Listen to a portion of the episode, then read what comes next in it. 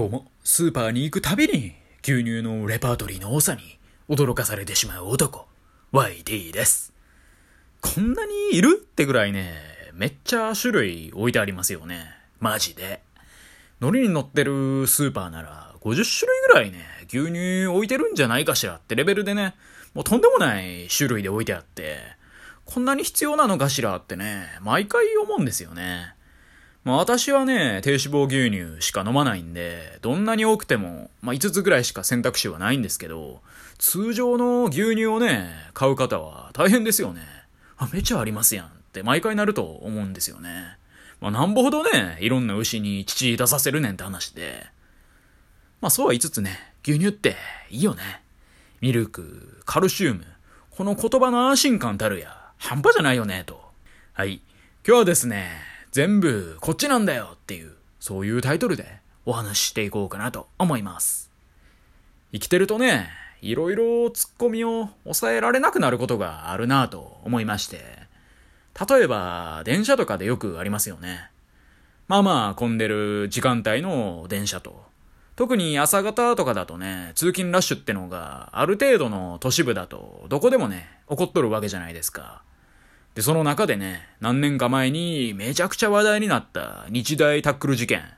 あれ並みの理不尽なタックルとかをね、通勤ラッシュのどさぐさでかましてくるおっさんとかおるわけで、それでね、おっさんに思いっきりタックルされて、はって思って見たら、そのね、ぶつかられたはずの私よりも切れた目つきでね、睨んできてたりとかね。で、その時にね、毎回思うんですよね。いや、こっちやってね。こっちが睨むんや。こっちが切れるんやと。なぜお前が、なんやねん我れ、みたいな感じで見てんのと。やからじゃんってね。そう思わざるを得ないですよね。っていうことでね、いや、こっちやっていうね、ツッコミを禁じ得ないことって多々あるよね、と私思いまして。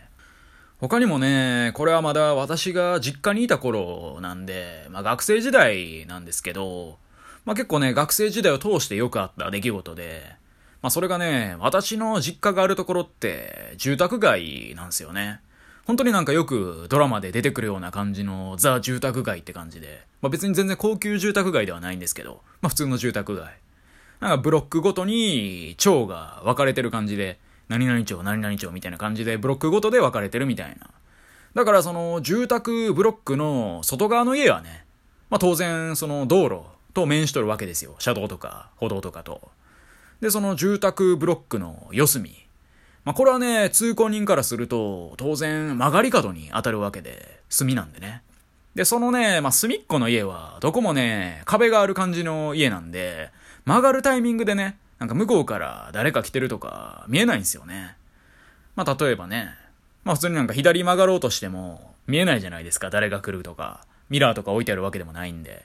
だから、チャリとかの場合はね、まあちゃんとスピードをね、緩めないと危ないと。まあそのままね、猛スピードでね、曲がってって、人がバッて出てきたらもう避けきれないじゃないですか。だから危ないと。曲がったタイミングでね、自分はチャリ乗ってて、それでちびっことか出てきたらね、これとんでもないことになる可能性があるじゃないですか。まあちびっこじゃなくてもね、おばあちゃんとかでも危ないわけで。それでまあ、私はね、いつものようにその付近をまあ歩いておりまして。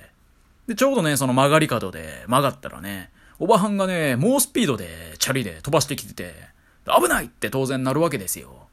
ただね、幼少の頃から、この曲がり角は危ないと。私はね、そう思う。人一倍ね、警戒心の強い男なんで、曲がり角からね、急にチャリなり走ってくる人なりが突っ込んでくる可能性を考慮してたんで、もう華麗な身のこなしでね、そのチャリ乗ったおばはんをかわしたんですよ。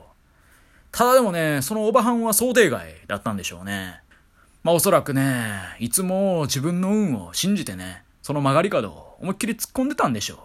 まさか自分と全く同じタイミングで曲がってくる奴なんていないはずだと。で、これまでも大丈夫だったんだから、今日もこれからもあたい大丈夫だと。コーナーで差をつけるのよと。相場班はね、思ってたんでしょう。まあこれはね、全部私の想像ですけど。ただね、先ほど申し上げた通り、少なくともこの日、このタイミングだけはね、違ったわけですよね。まあ私はね、そもそも警戒して、そーっとね、曲がってたんで、華麗にかわしたものの、まあそのおばはんはね、結構なスピードで、思いっきり曲がってきたんで、それで私がね、出てきたようにおばはんから見えたでしょうから、もうびっくりしてね、バランス崩してね、こけてまいよったんですよね。で、正直ね、曲がり角で、ちゃんとね、減速してたら、こけることなんてね、ありえないわけですよ。それは当然ね、自分と同じタイミングで曲がってくる人がいるかもしれないと、そう思ってね、慎重に自転車運転してたら、そんなことにはならないわけで、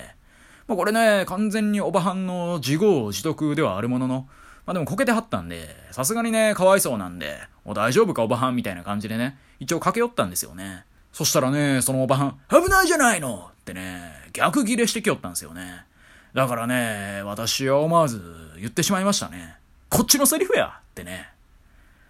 まあそのおばはんにね、私が遭遇したのは、高1ぐらいの時だったかな。だから私がね、人生で一番尖りに尖ってた時期ですよ。だからね、思いっきり切れてまいりましたね。まあ、そしたらね、おばはんはそのまますぐにチャリ立て直して、ブワーってね、行きましたね。で、その後はね、YT 少年恒例の反省タイムですよね。まあ私は幼少の頃からね、いつも家で反省するタイプの人間でして、まあ俺は最悪やと。あんなおばはんにキレてもうだと。なんてダメな男なんやってね。家帰ってからまあ5分ぐらい反省して、まあ晩飯食べてね、風呂入って寝たっていう。まあそんなこともね、ありましたね。まあというかね、こういうことはね、地元いる時は何回もありましたね。そんぐらいね、魔の曲がり角でしたね、あっこは。やはりね、大体の人がコーナーで差をつけようとするんですかね。まあでもね、それは良くないですよ。やっぱね、コーナーで差をつけたいっていう、その気持ちはわかる？わかるけれども、危ないよと。うん。やっぱね、立ちこぎをするのは直線だけにしようなってことで。で、まあそんな感じでね、こっちのセリフやとか、こっちやってのね、よくあるなと思いまして。でね、最近もこういうことがありまして。まあそれがね、私が住んでるマンションで起きた出来事なんですけど、私の住んでるマンションって10階建てでエレベーターがね、あるんですよね。で、1階にだけなんかボタンの上にエレベーター内の映像を映すモニターみたいなのがついてて、1階のエントランスのところについてるんですよね。だから帰宅後に自分の住んでる階に、まあ、エレベーターでね、帰る際に、上の階からね、降りてくる人とかわかるんですよ。モニターがあるんで、エレベーターの中を映す。まあそれでね、誰かが降りてきはる場合はね、ちょっとドアから離れて立っとくみたいなことをするわけで、まあおそらくね、1階にだけそのエレベーター内を見れるモニターがついてるのは、管理人がね、まあ、なんかエレベーター内でトラブルとか起きた際に、まあ、すぐ確認できるからだとは思うんですけどね。まあそれである日、まあ私はね、まあちょっと出かけようかしらと思って、エレベーターでね、まあ下に降りてったわけですよ。んで1階に着きましたと。そしたらね、めちゃめちゃ小太りのおっさんが、ドア開いた瞬間、とんでもないね、機敏な動きで突っ込んできて、で、私死ぬほどね、びっくりしたんですよね。で、おっさんもね、死ぬほどびっくりしたんでしょうね。めっちゃでかい声で、ふぅ、びっくりしたって言うてきて。で、私ね、まあ、その声でもまたびっくりしまして、まあ、まず、おっさんがね、突っ込んできたことにびっくりして、で、その後、おっさんのね、バカでかい声でもまたびっくりして、もうこれね、サプライズに次ぐサプライズですよね。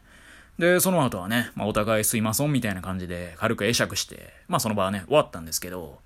で、私はね、そのまま出かけて、で、歩いてて、で、しばらくしてね、ちょっと落ち着いてきて、で、ふと思ったんですよね。